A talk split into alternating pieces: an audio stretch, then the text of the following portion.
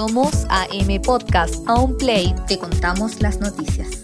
Hola, ¿qué tal? Sean todos ustedes bienvenidos a una nueva edición de AM Podcast para esta jornada de día miércoles 8 de julio. Soy Marcos Orellana y junto a Mirko Curiguay los vamos a estar acompañando durante la jornada del día de hoy. Comenzamos rápidamente con el reporte del COVID-19 en nuestro país porque eh, durante esta jornada el Ministerio de Salud se anunció en un proceso gradual de desconfinamiento para las regiones de Los Ríos y Aysén. Buenas noticias para esas regiones. La subsecretaria de Prevención del Delito, Catherine Martorell, detalló que se levantarán cinco restricciones en ambas regiones.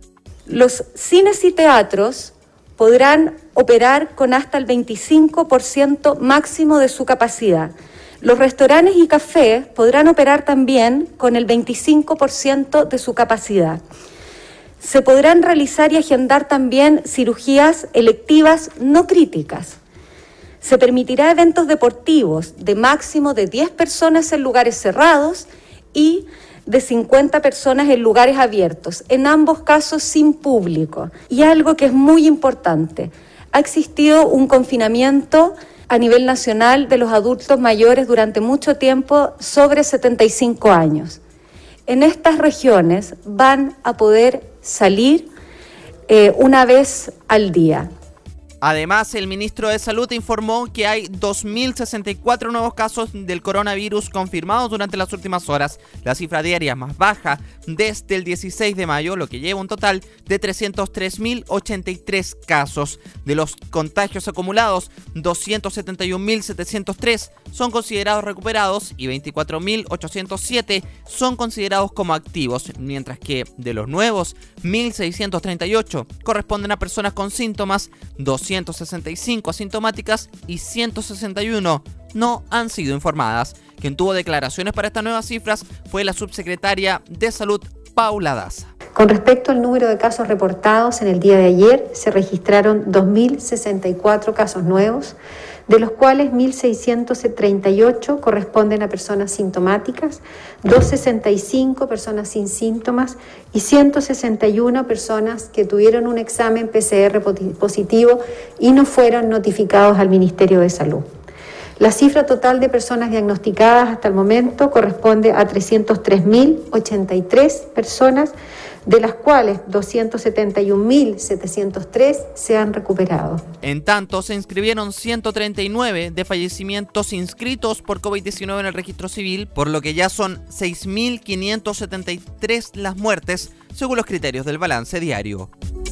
Y para continuar con noticias nacionales, nos trasladamos al ámbito policial porque un incendio destruyó un hogar en la comuna de Pedro Aguirre Cerda, acabando con la vida de una mujer de la tercera edad. La víctima se encontraba sola en su hogar, por lo que no logró ser rescatada. El hecho ocurrió en las calles Las Margaritas de la misma comuna, donde bomberos concurrió rápidamente al lugar para poder apagar las llamas, mientras que los vecinos, de una u otra forma, intentaban ayudar con las labores. Se logró detener la propagación de las llamas y una vez que el incendio fue controlado y apagado, se detectó que en el lugar en cuestión estaba el cuerpo de una mujer calcinada de aproximadamente 90 años. El subcomisario Jorge Muñoz, de la Brigada de Homicidios Metropolitana de la PDI, comentó más detalles de este hecho.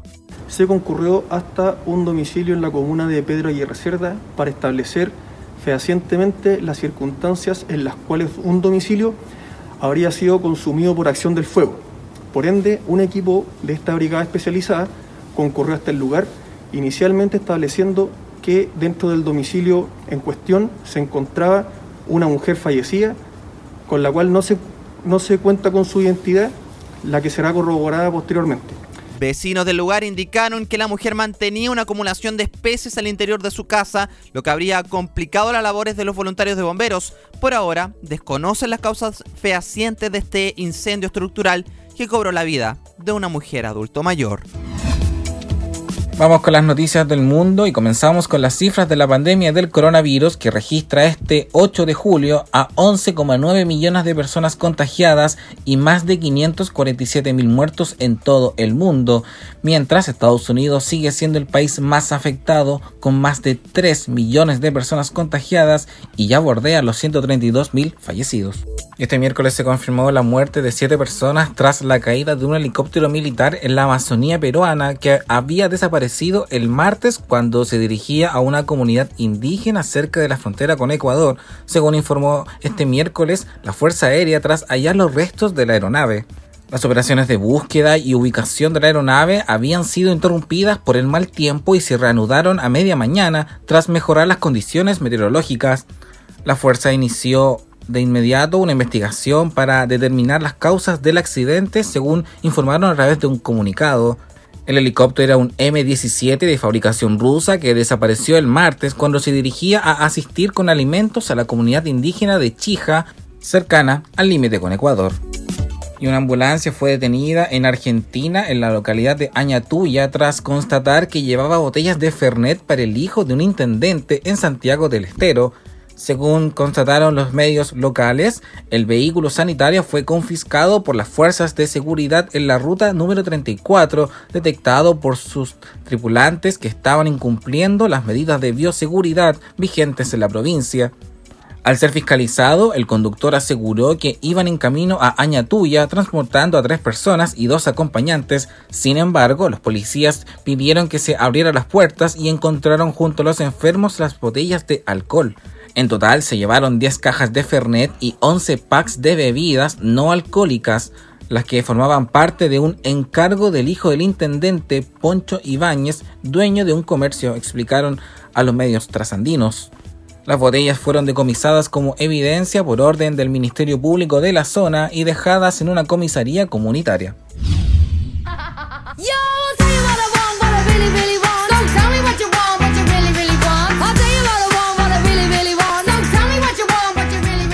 Pop. ¿Sabía usted que hoy, pero en el año 1996, se lanzó la canción Wannabe? Hace dos décadas, las Spice Girls reventaron las listas de ventas de todo el mundo con su primer disco titulado Spice en el año 1996. Con solo tres álbumes grabados entre el 96 y el 2000, vendieron 75 millones de unidades, más que ningún grupo femenino en la historia. Recorrieron el mundo haciendo cantar a toda su fanaticada.